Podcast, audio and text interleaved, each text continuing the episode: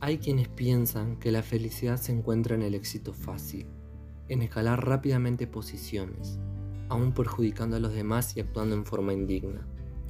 El deseo de triunfar es legítimo y sano porque consiste en superarnos, pero debemos buscar este resultado sin dañar a los demás.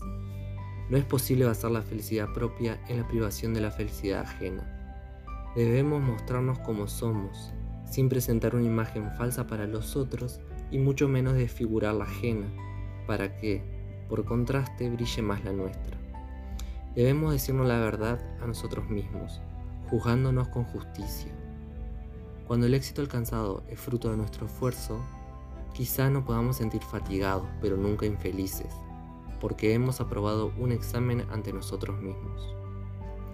Pobres los que no son capaces de esforzarse, los que caminan sin conocer su camino, los que se apuran por llegar y nunca se han preguntado a dónde van. Difícilmente ellos serán felices.